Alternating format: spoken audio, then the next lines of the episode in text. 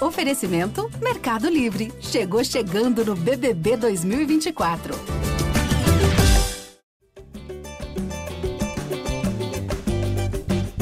Alô, alô, torcida do Vasco. Está começando a edição do GE Vasco Podcast, edição de número 245.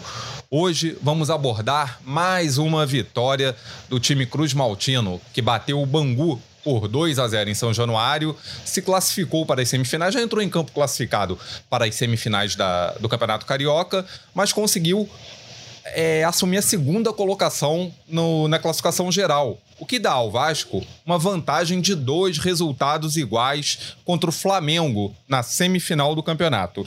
Para falar do jogo e já projetar esse clássico, que vale uma vaga na grande decisão do estadual, estão comigo aqui dois participantes. O primeiro deles que eu vou apresentar é um dos repórteres que fazem a cobertura do dia a dia do Vasco, do Vasco. Tébaro Schmidt. Tébaro, seja bem-vindo ao podcast. Tébaro, você estava ontem em São Januário, né, Tébaro? Como é que foi lá é, o jogo? O que, que, que você achou, amigo? Bem-vindo. Fala Maurício, tudo bem? Um abraço para todos os torcedores ligados no nosso podcast. Cara, é uma partida complicada para o Vasco, tá? Acabou vencendo por 2 a 0 ali com um golzinho, com um gol no finalzinho, os acréscimos já do Pedro Raul, então fechou esse placar de 2 a 0 assim, mas foi um jogo bem, bem complicado para o Vasco essa partida contra o Bangu, como você falou. O Vasco já entrou classificado antecipadamente para a semifinal, mas ontem era um jogo importante porque se o Vasco, Vasco precisava vencer para terminar em segundo e ir para semifinais com essa vantagem do empate, né? Ou seja, agora o Vasco vai enfrentar o Flamengo na semifinal. Se terminar um placar empatado nesses dois jogos aí, o Vasco avança. Então o Vasco tem essa, essa vantagem importante na semifinal, conquistada por conta dessa vitória ontem sobre o Bangu. Então era uma partida que valia, valia bastante, valia para o Bangu também, que o Bangu estava ali é, com a possibilidade de terminar em oitavo lugar, que é a última vaga para disputar a Taça Rio, que também é uma, é um, uma, uma, bizarrice que a, que a Ferg inventou aí, mas de qualquer maneira é uma competição simbólica, então tá valendo alguma coisa para o Bangu também, por isso que o Bangu criou tanta dificuldade assim para o Vasco. Então foi uma, foi uma partida que o Vasco oscilou bastante. É, a gente vai falar da, das escolhas do Barbieri, que preferiu entrar com Anderson Conceição e Paulo Vitor como titulares no lugar nos lugares do Léo e do Lucas Pitão, que estavam pendurados, né? Esses dois jogadores pendurados, se eles recebessem o terceiro cartão amarelo ontem, eles iam desfalcar o Vasco na primeira, no primeiro jogo da semifinal. Então o Barbieri fez essa, essa opção por, por escalar o Anderson Conceição e Paulo Vitor, que fizeram partidas tranquilas, seguras, ninguém comprometeu, mas o Vasco teve bastante dificuldade ontem. O Bangu, da, dos 20 minutos do primeiro tempo para frente, é, pra, praticamente dominou a partida, assim, em alguns momentos até botou o Vasco na roda mais para o final do jogo a torcida até cobrou bastante, falou: Ei, Vasco, vamos jogar. Mas logo depois já voltou a apoiar de novo. O Bangu teve um jogador expulso, aí o Vasco retomou as rédeas da partida e conseguiu fazer o gol com o Pedro Raul no final. Então, é, o Vasco deu uma oscilada, mas assim, normal, porque o gol saiu bem no iníciozinho do Gabriel Peck, aos quatro minutos do primeiro tempo. Então, imagino que deu uma relaxada também quando você sai na frente do placar, né? Então, vamos falar bastante dessa partida que foi complicada, mas no final das contas o Vasco conseguiu, conseguiu cumprir o seu dever. É, o Vasco terminou com, com os mesmos 23 pontos que o Flamengo, né? Mas acabou levando, levando vantagem no, no saldo de gols. Teve um gol a mais de saldo. E a vitória por 1 a 0 já deixaria o Vasco em segundo lugar, porque apesar do saldo que ficaria empatado, o Vasco aí levaria vantagem no confronto direto, por ter vencido o Flamengo. É, com a gente aqui também, também estava em São Januário ontem, é, representante do Vasco no projeto A Voz da Torcida e do canal Portão 9 no YouTube. João Mirante, você estava lá e pôde acompanhar de perto, então, é, é, a pressão, a pressão mais ou menos, né, da torcida. A torcida tá ficando mal acostumada, né? É, já teve esse grito de, ei, Vasco, vamos jogar, mas eu também senti que o time ontem, não sei se pareceu mais cansado ou se por já entrar em campo classificado já teve algo de salto alto, não sei. João, como é que, que, que você viu lá de São Januário ontem? Fala Maurício, fala Tébaro, torcedor vascaíno.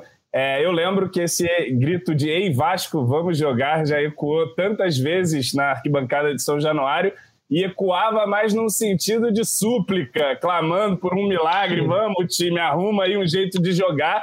E ontem era um Ei Vasco, vamos jogar um pouco diferente, porque a gente sabe que esse time pode jogar mais. E como o Tébaro disse, embora esse jogo valesse ali para o Vasco, questão de, de posição na classificação, de vantagem na semifinal, valia para o Bangu. Na verdade, o que a gente viu em campo parecia que não valia nada o jogo, para ser sincero. assim. Acho que o Vasco começou até ali dando uma pressão, fez um gol muito cedo, como o Tébaro disse, isso também trouxe ali um relaxamento ainda maior, né? O Vasco foi muito pouco intenso ontem, não estava querendo o jogo realmente. O Bangu me parecia também satisfeito em perder de pouco, teve ali as suas chances, mas não, não tinha aquele ímpeto todo, também não tinha é, toda essa qualidade, né?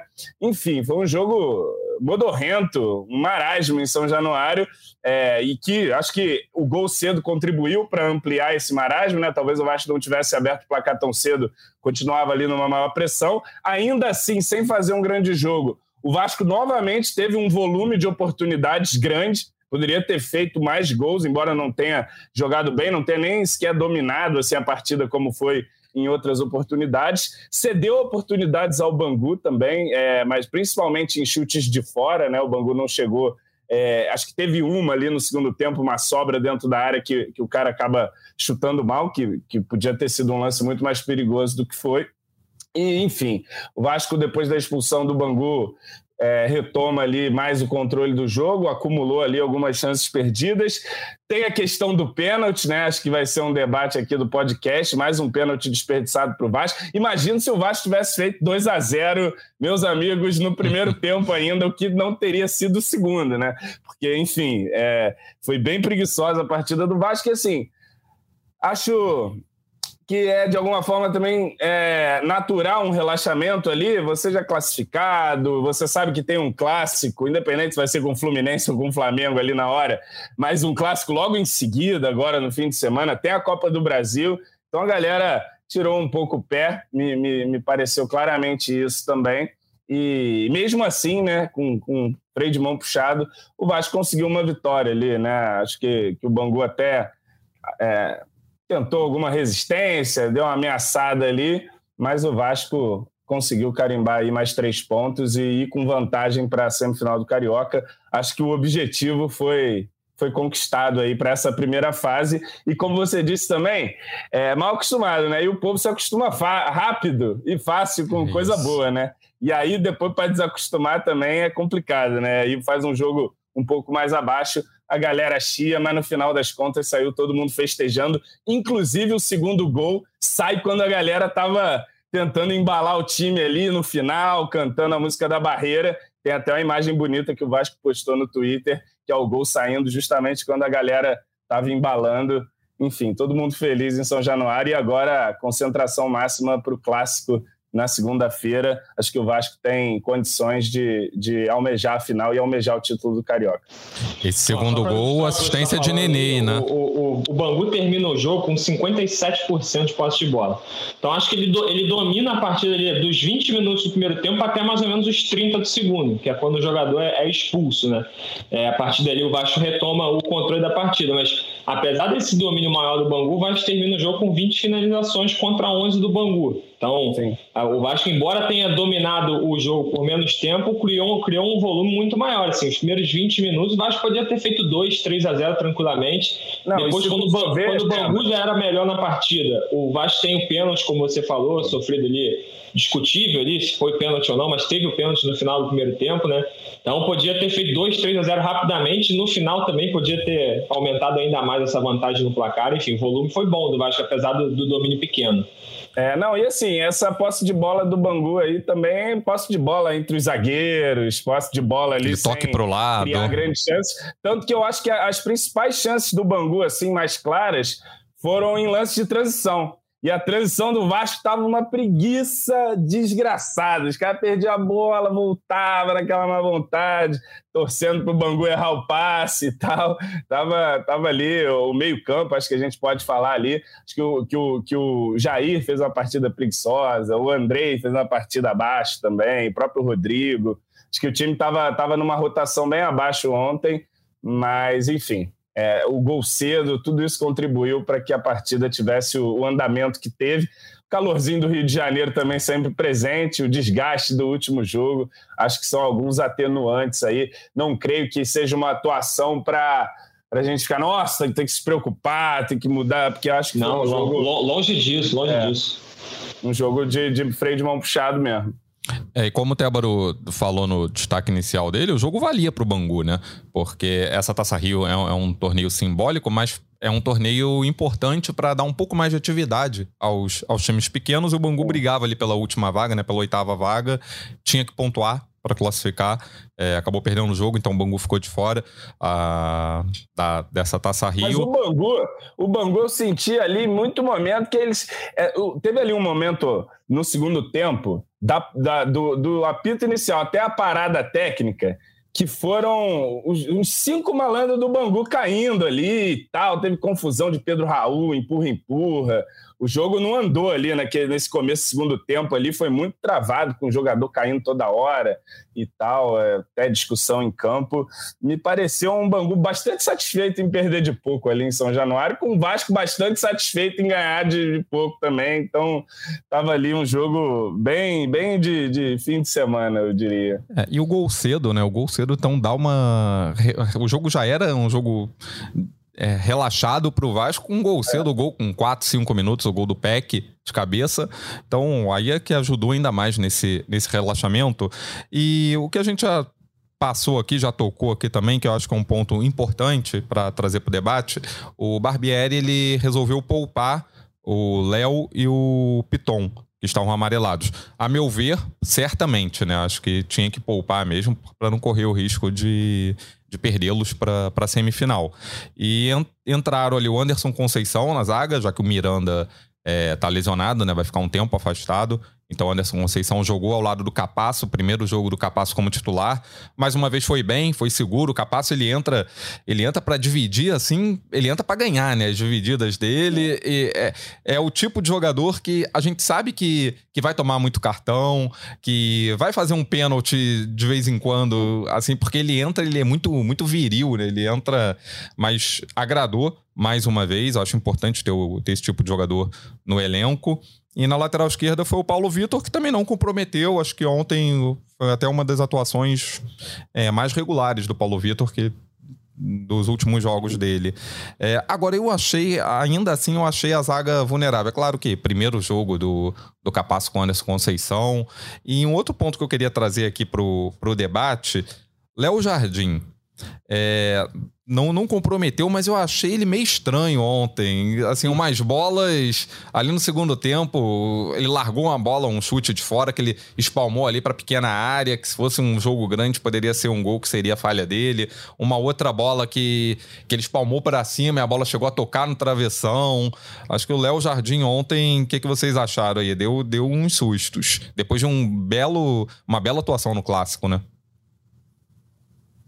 Então, vou eu. Eu, eu, eu acho que, bom, não tomou gol, goleiro, Isso é então é bom. tá bom também, já por aí. Mas eu concordo, ele, ele teve lances ali, teve uma no primeiro tempo que ele dá uma manchete, assim, eu não sei se a bola desvia, mas ele, ele joga para fora, enfim, fez a defesa, mas uma defesa esquisita. Esse chute que ele espalma e a bola pega no travessão, eu achei até uma boa defesa. Foi um chute forte, uma bola que faz a curva, assim, ele tá passando um pouco, ele levanta o braço é, da altura para a bola. Claro, podia ter caído ali, ia, ia ficar um... Foi uma defesa esquisita, mas ainda assim acho que foi uma defesa num, num chute que teve um, mérito ali, a, a, finalização do, do camarada também.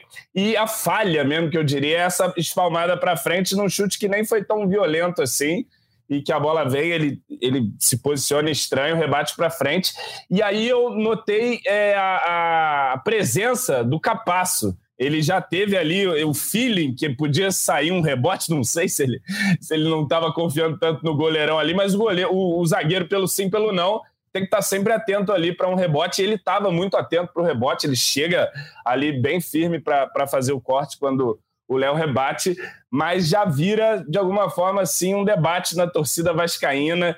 E eu já vejo assim muita gente pedindo o Ivan cada vez mais, muito embora o Léo tenha feito uma grande partida no clássico, justamente por isso, né? Essas defesas meio estranhas que não passam aquela confiança, né? O torcedor quer ver o seu goleiro segurando a bola, agarrando com firmeza, não dando mole. E o Léo Jardim, embora não tenha sido vazado, embora venha fazendo essas defesas, e ontem fez as defesas, ainda que de forma esquisita, é, essa forma de defender aí é, traz um pouco mais de insegurança, né? E ainda mais sabendo que tem um goleiro bom no banco, que tinha uma expectativa de que ele fosse titular. Acho que na torcida do Vasco a preferência é pelo Ivan. É, tudo esse, essas pequenas pequenas falhas que não resultaram nem sequer em gol, mas já vão sendo pensadas aí e virando uma certa pressão, né? Eu acho um pouco prematuro, mas eu não controlo. Eu sou a voz da torcida aqui na, no GE, mas eu sou uma voz só, eu tenho consciência disso. O torcedor é, é muito diverso aí e tem muita gente na bronca com o Léo Jardim. Eu acho que o Barbieri é, deve estar tá vendo alguma coisa nos treinamentos lá que indica o Léo como titular. É, e, enfim, também acho que até agora não comprometeu, embora é, não transmitiu, não tenha transmitido toda essa segurança é, nessa última partida, por exemplo. E o Anderson Conceição Cara, e o Paulo Vitor? Eu, eu, eu, eu, discordo um pouquinho. eu discordo até bastante, cara, dessa, dessa desconfiança que ele que depositam no, no Léo Jardim. Assim, eu acho que ele deu pouquíssimo. É que, Débaro, o problema é que o Vasco tá sem problema. O tá mal acostumado, tá, tá mal acostumado. Não, é isso. Assim, o, o problema do Vasco é que ele tem dois goleiraços, assim. Então vai acabar que vai ficar nessa. E se o Ivan entrar daqui a pouco, chega o fã-clube do Léo Jardim, tem certeza que vai ficar nessa até o fim da temporada temporada. De, de, todos os problemas, tomara que o Vasco tenha problemas assim é. durante a temporada. Mas é isso, assim, o Léo Jardim mostrou pouquíssimos, deu pouquíssimos motivos para essa insegurança, assim, pra, é, é, segurança, perdão, para essa desconfiança. É, sabe, é, eu não vi ele falhando até o momento no gol do Vasco, acho que teve um lance ou outro ali que ele poderia ter ido melhor, como ontem, esse que ele espalma, assim, realmente poderia ter ido melhor. Mas o chute, por exemplo, que ele defende e bate no travessão, achei uma baita de uma defesa, com um chute difícil. E esse da manchete, eu tava até, eu tava até, tipo, atrás do lance, assim, tava na cabine de, de, de enfim, de rádio, então deu para ver mais ou menos a curva que a bola fez ali, o jogador do Bangu chutou. Cara, foi um lance difícil também, que a bola pega um efeito, então ele meio que dá de manchete ali de qualquer maneira. Então, achei outra boa defesa dele também. Então, é, eu tenho certeza, cara, que a maioria esmagadora das pessoas pedem Ivan, Ivan, Ivan. Essa galera não, nem sequer viu o Ivan jogando, assim, né? Porque tem um baita goleiro ali no banco e não tá sentindo tanta segurança. No Léo Jardim tá pedindo o Ivan, dizendo que o Ivan é muito melhor, mas, enfim, vejo poucos motivos, assim, pra gente. para que seja, seja iniciada essa discussão, sabe? Acho que o goleiro titular tem que ser o Léo Jardim, a opção do Barbieri. Tem, tenho certeza que ele tem os motivos dele. E se por um acaso o Léo é, dar motivos para isso, aí sim a gente tem que iniciar essa discussão de tem que dar uma chance pro Ivan, porque o cara também não veio à toa, né? Mas, cara, vejo poucos motivos assim para se levantar essa desconfiança. E, pô, será que o Léo Jardim pode ser titular? Eu não vejo motivo para isso. É, e, e, sobre Conceição e, e Paulo Vitor, acho que o Conceição fez uma partida honesta dentro das suas características ali. É um zagueiro muito diferente é, do Léo. É, e acho que o Léo fez falta. Ele faz Sim. falta hoje ao Vasco, é, ainda mais é, nesses jogos em que o Vasco tem que construir, né? Parece até esquisito falar isso, falta o zagueiro na hora que o time precisa construir, mas o Léo hoje ele tem um papel fundamental ali na, na, na saída de bola do Vasco. E na saída de bola, muitas vezes você encontra um companheiro desmarcado e vai gerando uma reação em cadeia e o time para lá dentro do gol. O Léo, inclusive, já participou de alguns gols aqui. acho que o GE chegou a fazer uma matéria do número de participação de gols do Léo ali no, Não, no início quatro. Ele fez um gol e, e, deu início em outros três é. lances de gol.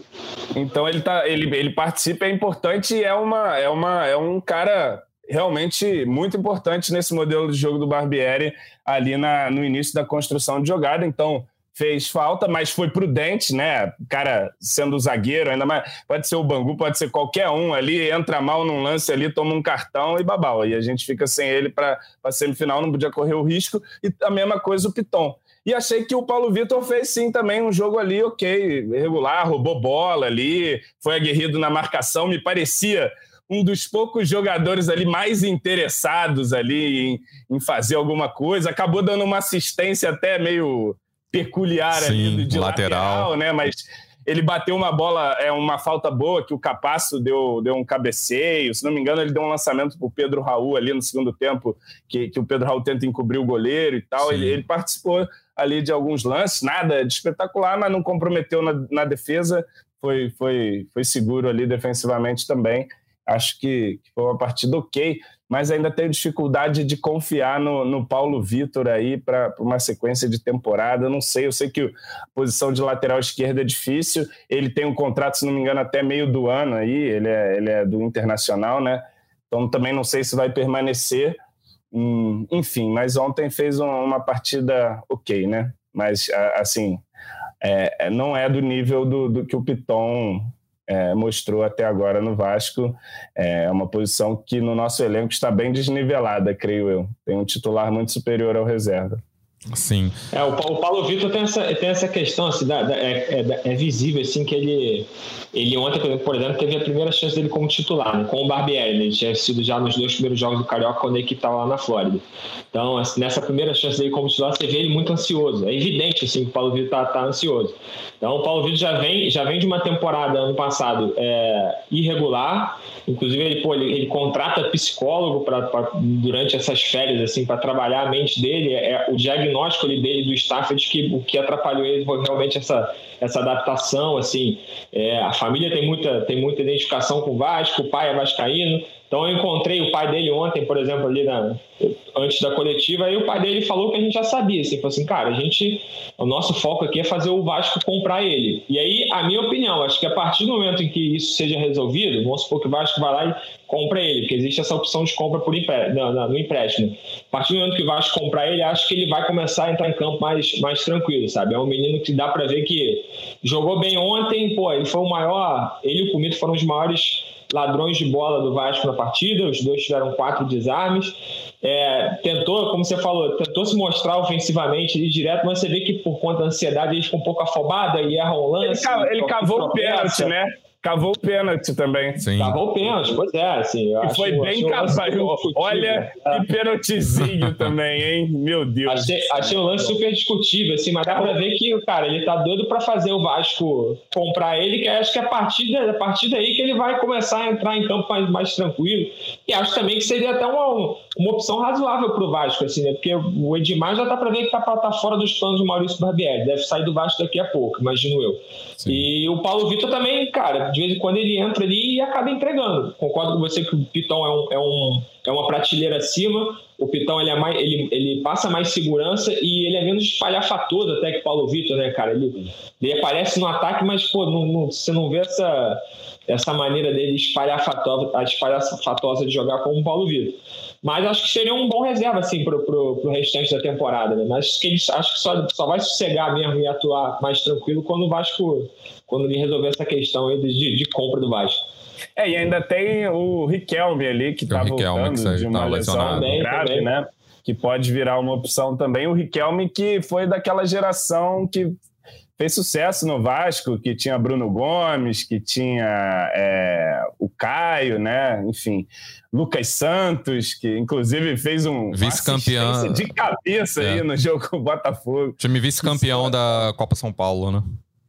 É, o time vice-campeão. O Riquelme era desse time, ele não era nem o titular absoluto desse time, mas sempre foi um garoto bem falado da base do Sim. Vasco, o Riquelme, desde muito cedo, talentoso e tal. Acho que o Riquelme ele nessa subida ao profissional ele sofreu ainda muito fisicamente por ser muito franzino. Sim. É, tem que melhorar esse aspecto ali, inclusive para jogar de lateral. Na série B, então, cara, ele, ele passava um certo sufoco ali em alguns momentos, mas é um jogador de talento. Mas, enfim, tem que ver como é que vai voltar de lesão, como é que vai ser, como é que não vai ser. O Riquelme ainda tem uma experiência profissional é curta. Acho que que o Paulo Vitor, enfim, ganhou essa oportunidade aí foi regular, mas também não sei se vai, se, se, se já justificou é, o Vasco fazer uma compra. Não, não, sei ainda qual é a posição do Vasco em relação a isso, mas ele vem ganhando chances com o Barbieri. Já ficou aqui no. no na, quem viaja para os Estados Unidos é o Edmar, né? Curioso Sim. isso. E, e o Paulo Vitor que ficou aqui para fazer os jogos do Carioca, foi um dos poucos pinçados ali para o elenco. E agora fez aí a sua participação. Mas... É, essa, o Paulo Vitor acaba ficando, acho que se não me engano, é uma sugestão do próprio Abel Braga, cara. Ele mesmo ele chama ele, é. o staff, ele fala, pô, acho melhor tu ficar, que tu aproveita Para ele aparecer mais. Ali, por é. isso que o Edmar viaja. Uhum. O Mercado Livre chegou chegando no Big Brother Brasil 2024. Fez o seu pedido? A gente faz a entrega mais rápida do Brasil. Assinou Meli Mais? Tudo fica ainda melhor. Você pode ter ainda mais frete grátis E tudo isso em milhares de produtos. Chega chegando agora mesmo no app. É, e faz sentido essa questão do como a renovação contratual tá o contrato dele tá terminando, né? Pode ser a cabeça dele, ele pode estar tá nervoso, é, querendo ficar, querendo saber se fica ou não. É, a gente concorda aqui, então, que o problema do gol não é um problema para o Vasco. É, questão do Léo Jardim, Ivan, o Vasco tá bem servido de, com dois grandes goleiros, coisa que o Vasco não tinha nem nos bons tempos de Vasco, ali no final da década de, de 90. O Vasco não tinha dois grandes goleiros, mas o Vasco tem um problema sim. É, assim, eu não quero ficar trazendo problema, mas tem um problema assim, esse vocês vão concordar comigo. Batedor de pênalti.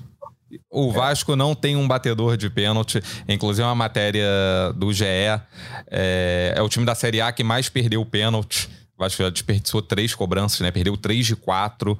É, na última edição, a gente, na última edição do podcast, a gente já debateu aqui quem poderia ser o cobrador, porque o Pedro Raul estava meio afobado, meio nervoso, então a gente chegou a um e consenso nós e nós concluímos que Alex Teixeira deveria bater o pênalti. Não sei se ele ouviu o podcast, o Barbieri ouviu o podcast.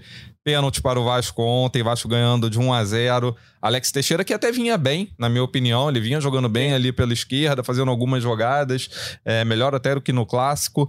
Alex Teixeira foi para a bola e bateu, acho que tão mal quanto o Pedro Raul contra o Flamengo. Eu acho que bateu pior, viu? Eu, eu Porque foi mais para o meio do gol, né? A dele? É, eu acho, acho, que a do Pedro Raul ainda foi até mais angulada, assim, Sim, foi meio telegrafada, mas a do, do Alex foi quase no meio do gol, né? Fraco, a meia altura, baixo, assim, enfim, um pênalti realmente mal batido. Eu não sei nem se o Vasco não tem cobrador. Eu acho que, que Pedro Raul, Alex Teixeira são cobradores naturais aí, quando você olha para o tipo, quem que o artilheiro, camisa 9, não vai pegar a bola para bater pênalti? Tem que pegar e bater. E se você olhar, cara, o Pedro Raul eu estava vendo, alguém estava levantando esses números, ele perdeu três pênaltis na carreira dele. Sim. Dois no Dois Vasco já pelo Vasco. Outro ele tinha perdido no Atlético Goianiense. Me parece que fez todos no Goiás, ele fez Sim. no Botafogo, fez gol de pênalti. Aqui que ele perdeu. E o Alex, se eu não me engano, também tinha perdido um pênalti na carreira. E foi perder esse segundo agora, agora em São João. Pode estar errado, mas eu vi alguém levantando esse número aí. Então, assim, são jogadores que tem um aproveitamento, não tem nenhum volume tão grande de cobranças assim também, para ser sincero, mas até então tinham um aproveitamento e, e, me parece natural que esses jogadores de meia, de ataque, sejam os cobradores de pênalti dos times. Mas talvez seja o caso de colocar o Léo Pelé, Maurício. O Léo Pelé que faz tudo bem, de repente ele bate pênalti bem ah, também. Tá resolvendo tudo na equipe, né? Defende, é, constrói, vai bater pênalti também. Bota o Léo Pelé para bater o pênalti, ou, ou, o Peck, que tá chutando tudo aí, a bola tá entrando. Mais um gol de Gabriel Peck. Mais um falado. gol. O Peck teve até uma partida discreta, mas deixou o seu golzinho ali. Mas é, é, é, uma, é uma situação, né? Eu acho que a torcida vascaína agora, quando sair o pênalti, vai comemorar, mas vai comemorar vai e dois segundos depois, opa, e agora? O que, ah. que vai ser? É, enfim, eu achei que ontem o Alex tinha que chamar a mesma responsa, mas bateu muito mal. E agora, enfim, como não pode ter o Nenê de kicker, né, entrar ali só para bater o pênalti, a falta, alguém vai ter que resolver chamar essa responsa. Se a gente for ver, o único convertido foi pelo Jair. Mais ou menos, né? É, é, bateu exatamente. mal também fez o gol. Exatamente. Mas, enfim, é, é uma questão já. E sei, cara, é treinamento, confiança. Acho, acho que o primeiro que entrar ali do Pedro Raul, acho que pode trazer uma confiança para ele, ele bater os próximos, mas o fato é que até agora todos eles, inclusive o que entrou, foram mal batidos, né? É, essa, essa foi um tema discutido na, na coletiva ontem. O Barbieri, tipo, ele nem conseguiu diagnosticar o que está acontecendo assim. Ele falou, cara, a gente treina todos os dias, garantiu que treina todos os dias, principalmente na véspera, nas vésperas dos, dos jogos, né? Então não acha que é falta de treinamento, por exemplo. E pênalti realmente é uma parada, assim, o que, o que o que preocupa assim é que, o, o, como você falou, cara, o Vasco, os quatro pênaltis ele bateu muito mal, né? Os três três, o, do Jair, que o goleiro encosta na bola, mas a bola acaba entrando. Os dois do Pedro Raul, os dois do Pedro Raul e o, o do Alex Teixeira ontem, é o tipo de cobrança que se o goleiro acerta o canto ali, ele pega, né? Então, para você ser um batedor oficial, cara, você não pode cobrar pênalti assim, né? Então, é, enfim, tem que ser mudada essa, essa maneira de cobrar. Ontem o Pedro Raul, na hora que sai o pênalti, ele nem chega ali para perto da discussão, sabe? Fica o Andrei pega a bola e o Alex vai nele, fica numa resenha ali. Isso que eu ia falar. Será que o Andrei não bate? Não. Mas o Pedro Raul nem se manifesta.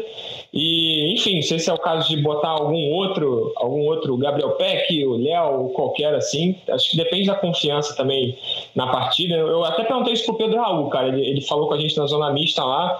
Falei, e aí, Pedro? É, pô, é, é azar? É mérito do goleiro, o que está acontecendo. Ele falou, cara, ele falou que é mais mérito do goleiro mesmo, que o goleiro está lá para defender. Quando o atacante converte, é mérito do atacante, quando o goleiro pega, é mérito do goleiro. Então ele meio que também não conseguiu diagnosticar o que está acontecendo, sabe? Mas é, é um tema que foi discutido tanto na zona mista quanto na coletiva ontem, mas não chegamos a nenhuma conclusão. Mas é aquela, aquela velha máxima do futebol, cara. Pênalti bem batido o goleiro não pega. Entra. Se, se, pode adivinhar canto, pode tudo. Se o cara bater bem, é. Pô, só se o goleiro fizer uma defesa realmente espetacular ali no pênalti. Mas é, o Vasco tem batido mal, né? No, olha, os caras me parecem olhando para baixo e chutando. O, o, Pedro Raul, por exemplo, no, no, contra o Flamengo, se ele levanta um pouco a cabeça antes de bater, ele vê o Santos caindo já e toca no outro lado e corre para abraço, né? Mas enfim, o cara vai focado, vou bater ali, fecha o olho e dá uma bomba. Então, que deu uma bomba de verdade pro gol aí, para o goleiro não chegar, né? Até agora, realmente já virou um, um ponto de preocupação para nós.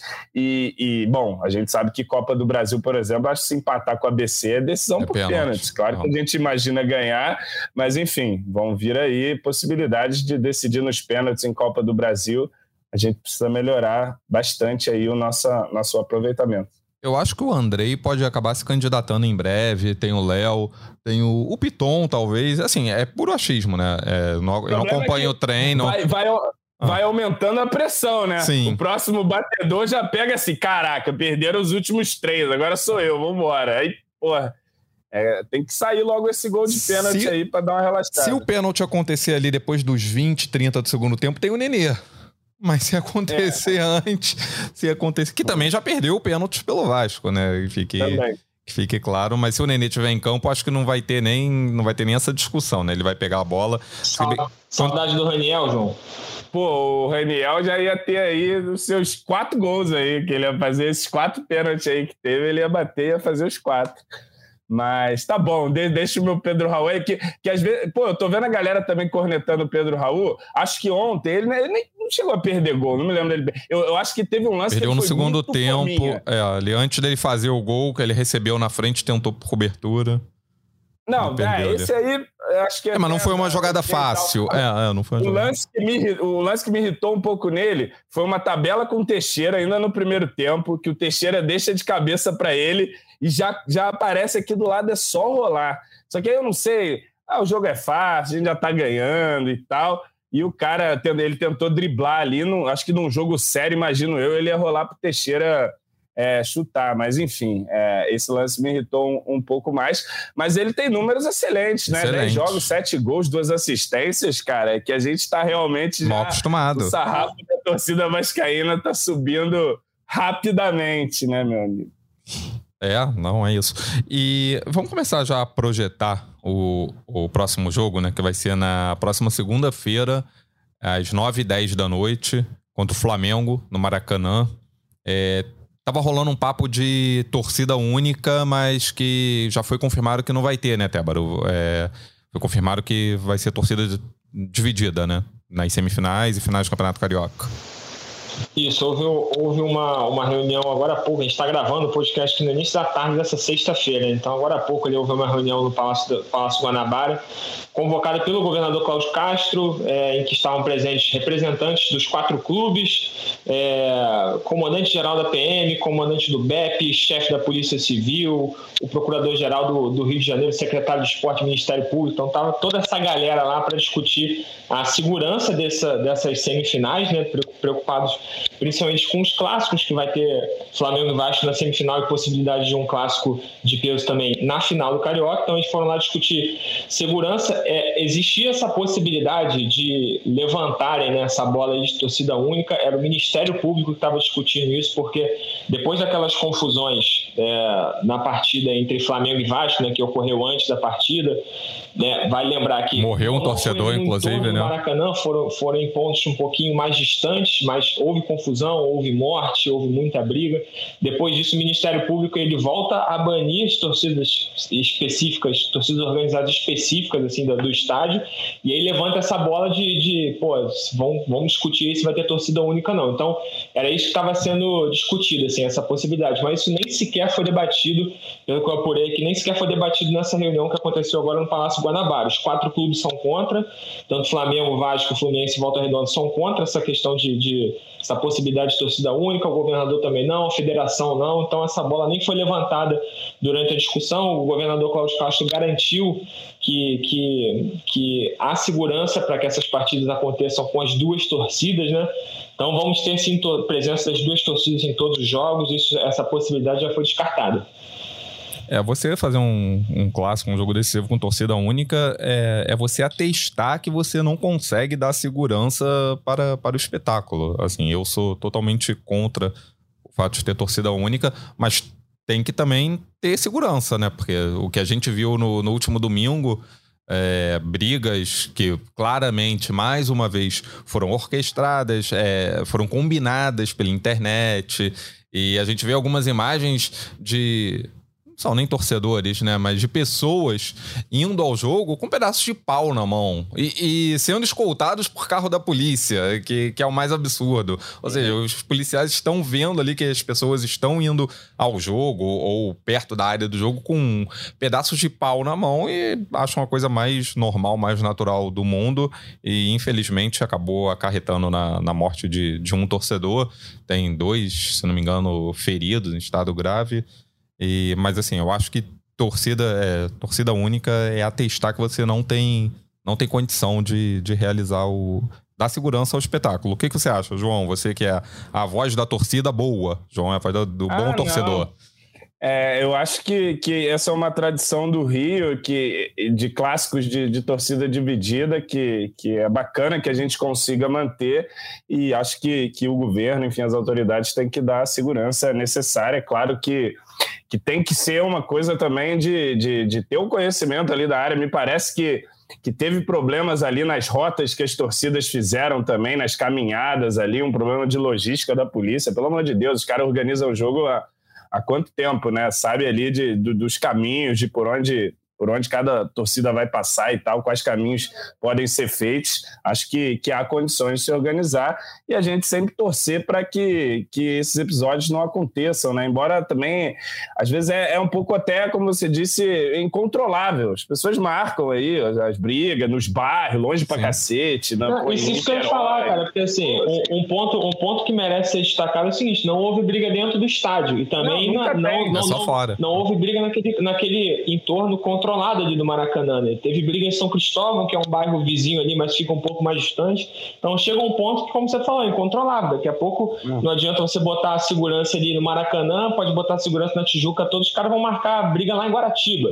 Então não, não, tem, não tem como, sabe? Então quando os caras querem brigar, eles vão brigar mesmo. Mas acho que esse ponto de não, não, não, houve, não houve briga dentro do estádio e, pô, nesses clássicos, tanto a, a, Zona Leste quanto o setor leste quanto o oeste estão sendo de torcida mista, né? Então normalmente é o sul e a norte que fica só com uma torcida. Então as torcidas estão se misturando nessa zona mista, assim, não tem, não tem casos de confusão, então acho que isso merece ser destacado. Ali perto do estádio também não tem tido essa, essa briga, essas brigas feitas que aconteceram em Flamengo e Vasco foram em pontos um pouco mais afastados do é. estádio, e que sim, deve haver segurança, e inclusive a, a Polícia Militar ela, ela, reconheceu isso, que houve uma falha de execução, assim, eles nem acham que houve falha de planejamento, isso foi discutido hoje na reunião. Eles acham que não houve falha de planejamento, mas houve uma falha de, de execução, de policiamento ali, mas que essas falhas vão ser corrigidas para essas próximas partidas que estão para acontecer. É, pois é. E que bom, né, que, que as torcidas possam comparecer, porque 99% das pessoas que, que vão ao Maracanã, talvez 99 seja um exagero, mas 95 vão para torcer. Vão lá só para torcer. E, e, o povão mesmo é tranquilo aqui no Rio. Assim, você vê ali é, na leste, Vascaíno andando no meio de, de flamenguista, você vê casais de, de, de rivais andando ali na, nas cercanias. É tranquilo. Na leste é, é um você até imagina assim, nossa, nossa sociedade está caminhando. É um modelo, um né? Civilizado, o pessoal ah. brinca ali. Às vezes tem um mais exaltado, dá uma confusãozinha outra ali, mas em regra é, é um clima tranquilo, de, de zoeira ali, de, de torcida bacana, e que isso seja preservado, né? Já acabou em tantos outros clássicos aí, Brasil afora. O Rio aqui segue, de alguma forma, sendo resistência nesse, nesse clássico de Maracanã dividido. E, cara, para mim, para o espetáculo, é, acho que não tem nada mais bacana, mais bonito, que engrandeça mais o espetáculo do que um Maracanã rachado por duas torcidas. Uma hora uma canta, a outra devolve e tal. Aquela, aquela batalha de torcidas é, é, é sempre muito bacana. No, no, clássico contra o Flamengo foi bem legal, assim. Embora a gente nunca ouve a torcida do Flamengo cantar, né? Normal. Mas eles tentaram, eles tentaram, eles cantaram lá alguma coisinha. Também dava para ver eles balançando o bracinho lá. Mas Maracanã lotado e dividido é, é clássico e que permaneça assim por muito tempo. É, é tradição, tradição do Maracanã, tradição do, do futebol carioca. Do Maracanã, que antigamente, cara, todos os mais antigos contam isso pra gente. Talvez o Maurício se lembre, alguém se lembre, que é as torcidas entrando juntas no Maracanã, Sim. pela mesma rampa e descendo pela mesma rampa. Sim. Isso já aconteceu. E não faz tanto tempo assim, não. Não, não. Bons, bons tempos. E, então vamos falar agora de campo. Campo bola para o próximo, próximo jogo. É o jogo contra o Flamengo. É, o Vasco ainda vai voltar né, a trabalhar depois do jogo de ontem. É, eu vou pedir aqui o já o tradicional time de João Almirante para para o próximo jogo, né? Ele que sempre escala, que vai ter aquela vai ter aquela dúvida. É, a torcida do Vasco ontem pediu de novo Marlon Gomes, né, para jogar, mas eu vou dar minha opinião aqui. Eu acho que um meio de campo com Andrei, Jair e Marlon Gomes contra o Flamengo pode ser arriscado. Eu, eu quero o mordedor, eu quero o, cão de guarda ali. Não sei, não sei como é que o como é que o João pensa? Fala aí, João. Dê a sua escalação Cara, para segunda-feira. Então, eu, eu acredito que o Barbieri vai repetir o time que ele usou no clássico, a formação titular que ele usou no último clássico. É, que foi uma formação que foi bem dentro do. Sim. Assim, acho que o primeiro tempo foi um, um, pouco pior, mas, enfim, uma formação que depois acabou se, se encaixando. É, repetir não, porque que... não vai ter o Miranda, né? Aí o Capasso. É, o Capasso. Oh. Exato. Exato, a entrada do Capasso ali, então acredito que a gente deve ir de Léo, Puma, Capasso, outro Léo, nosso Léo Pelé, Piton, que descansou, Léo e Piton descansados, Rodrigo, Andrei Jair, porque eu também acho que o Marlon Gomes talvez não tenha condição ainda de, de iniciar a partida, então talvez nem isso seja uma discussão ali, um problema para o Barbieri agora. Então, Rodrigo, Jair e Andrei, Espero que André e Jair, com muito mais disposição de jogar do que estavam ontem em São Januário contra o nosso Bangu. E Alex Teixeira, Peck Pedro Raul. É o time, time do clássico. Não acredito que, que teremos é, muitas mudanças em relação a esse time, não. É, deve, deve ser por aí. E quem diria, né, Tébaro, que Flamengo e Vasco, semifinal de Campeonato Carioca, o Vasco com vantagem. Há quanto tempo a gente não vê isso? Ah, pois é, e é por isso que eu gosto sempre de destacar, assim, né, cara? Depois dos jogos a gente faz as nossas análises aqui na, no Globo Esporte. Pô, cara, a campanha que o Vasco fez na Taça Guanabara foi uma baita campanha. E, e às vezes gente, as pessoas esquecem. O assim, time principal. Um time que, há ah. meses atrás não tinha, nem, não tinha nem elenco, assim. Foi um time totalmente reformulado ali. Muita gente saiu, o Barbieri em pouquíssimo tempo conseguiu botar esse time na linha. É, destaquei isso na análise também que o Vasco poderia perfeitamente ser campeão na Taça Guanabara se, por exemplo, não, não entrasse com um time sub-20 naquelas duas primeiras rodadas ali. Sim. Se vencesse um desses dois jogos, ele ia ser campeão, né? Ficou a dois então, pontos seja, do Fluminense. Com um time que acabou de ser montado, ele poderia ter sido campeão na Taça Guanabara contra o Fluminense, fez um baita brasileiro no passado, contra o Flamengo, foi campeão da Libertadores da Copa do Brasil. Então, não é pouca coisa esse trabalho que o Barbieri está fazendo, não. É, então, é, o Vasco chega à semifinal com essa, com, essa, com essa vantagem.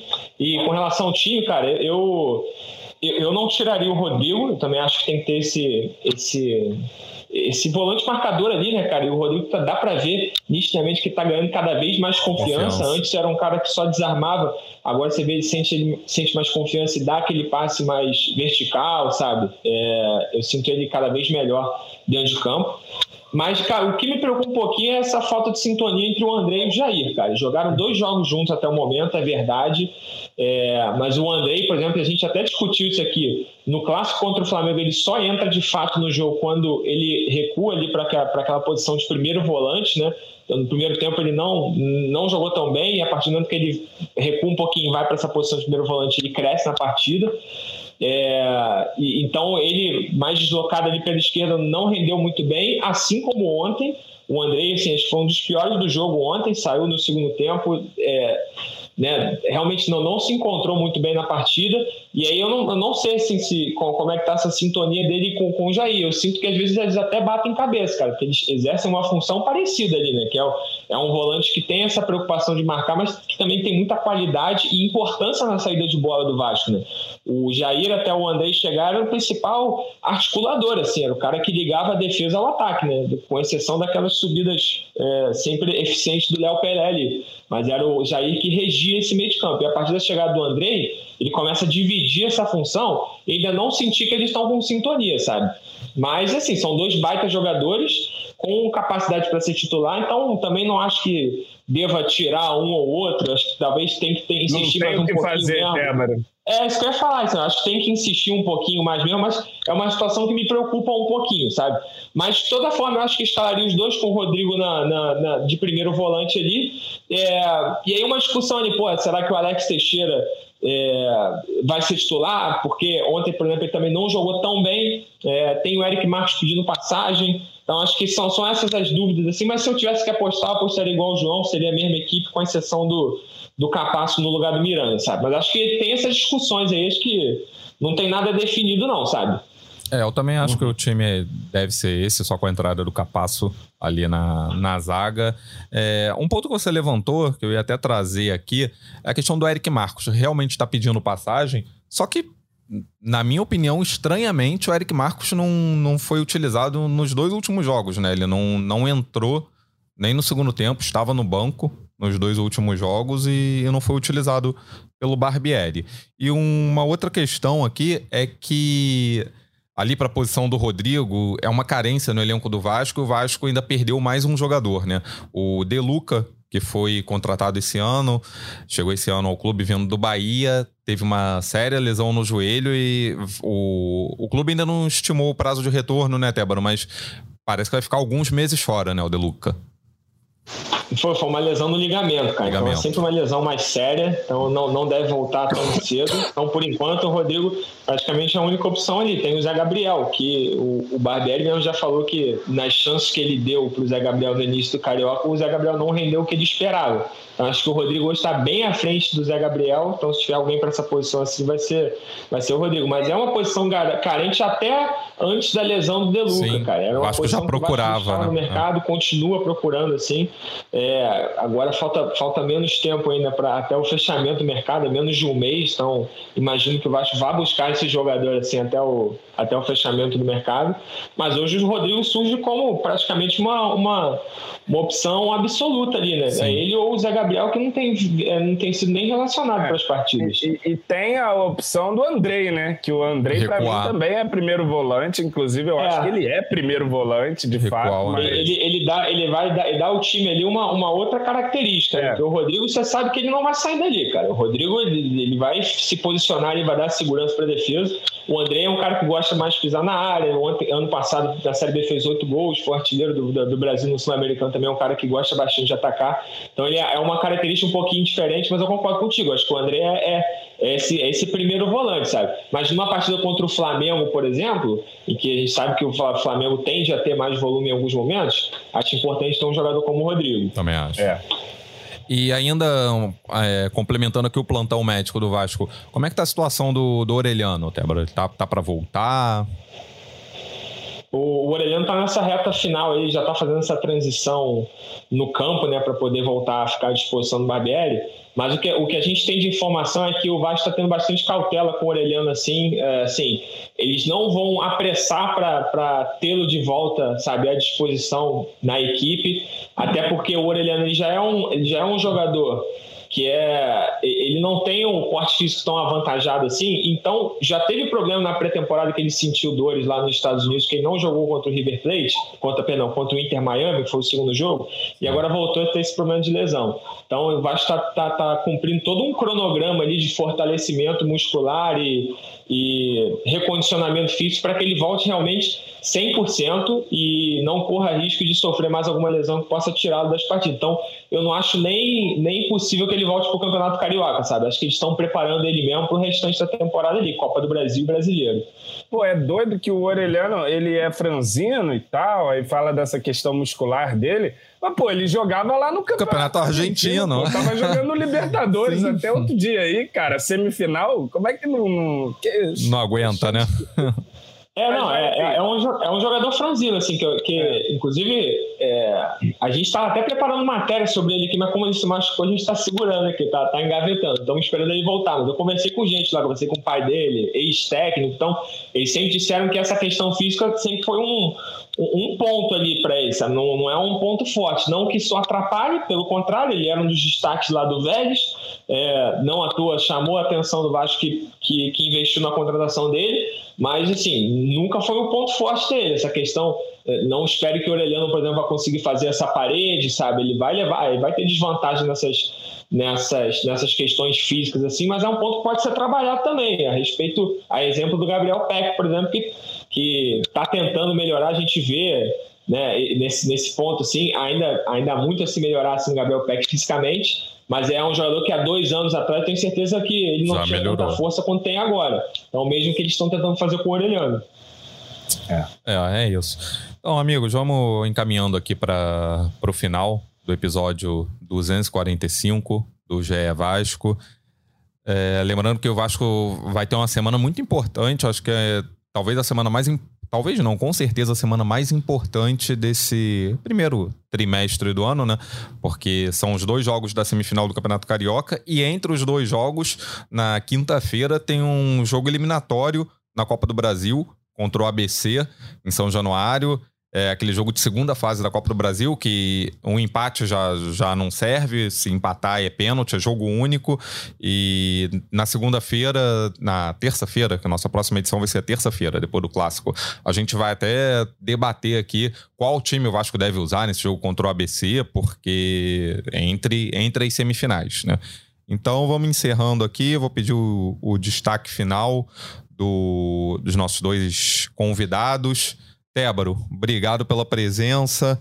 Até a próxima. E lembrando que a torcida do, do Vasco, lembrando aos nossos ouvintes que a próxima edição, terça-feira, será livecast. Tébaro, obrigado.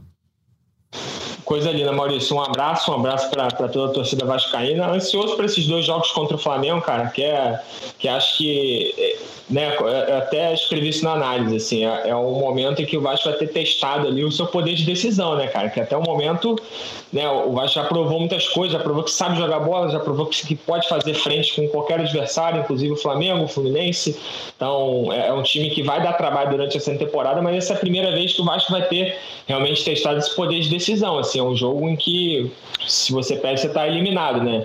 é, com exceção ali da partida do trem na Copa do Brasil, que foi eliminatório também, mas enfim, é um adversário que é muito inferior tecnicamente. Então vamos ver como é que essa equipe se comporta dentro dessas circunstâncias. Foi o que o Barbieri falou ontem na coletiva. Nesse quesito, o Flamengo está muito à frente do Vasco, é uma equipe já acostumada a decisões, é, campeão de dois, dois campeonatos, vem de dois títulos no ano passado, esse ano não está tão bem em decisões, perdeu algumas também em passado recente, mas é uma equipe mais acostumada a decidir. Então, imagino que o Flamengo saia um pouquinho na frente nesse sentido, mas o Vasco, ao mesmo tempo, tem vários garotos, ele tem jogadores experientes também. Então, vamos ver como é que o Vasco se comporta nessas partidas que vão trazer um ambiente diferente do que o Vasco, do que das partidas em que o Vasco disputou até o momento. Né? Estou ansioso, acho que vão ser dois grandes jogos. Obrigado, Tébaro. Até a próxima. João, preparado para essa semana decisiva aí do Vasco e que o, que o rival continue com a fase que ele está, né? Acho que ficaria bom. É, pois é. Eu acho que, que finalmente Vitor Pereira reencontrará sua sogra. É, acho que o Vasco tem uma vantagem importante. O Flamengo, por mais que tenha, esteja passando por dificuldades aí, ainda é um time com um, um, elenco muito forte, muito recheado, com muita capacidade individual de, mesmo mal treinado pela individualidade, é, conseguir equiparar um jogo, vencer um jogo. Então vai ser um jogo que vai demandar muita atenção, muita concentração, muita intensidade do Vasco, como foi no último clássico. Enfim, vamos forte, vamos confiante e acho que, que vamos aí com, com boas chances de ter uma semana feliz, de passar para a final do Carioca e passar, claro, do ABC na Copa do Brasil. Acho que um jogo, se a gente pensar, imaginar para a temporada, mais importante até do que esses Sim. clássicos aqui, que o Vasco tem que seguir na Copa do Brasil. Chega de fazer vergonha na Copa do Brasil. O Vasco não aguenta mais ser eliminado aí em primeira, segunda fase, terceira fase. Acho que o Vasco tem que passar e tem que pensar em ir longe na Copa do Brasil. É, é isso. isso, gente. Abraço. É isso. Que assim seja. Torcedor Vascaíno, Obrigado pela audiência, continue nos acompanhando. Estamos em todos os agregadores de áudio, no Globoplay e também no ge.globo barra Vasco. Voltamos na próxima terça-feira, em formato de live, livecast, para analisar o que foi o clássico entre Vasco e Flamengo, que jogam na próxima segunda-feira, às 9h10 da noite, no Maracanã. Obrigado a todos, valeu! Vai o Juninho na cobrança da falta! Gol!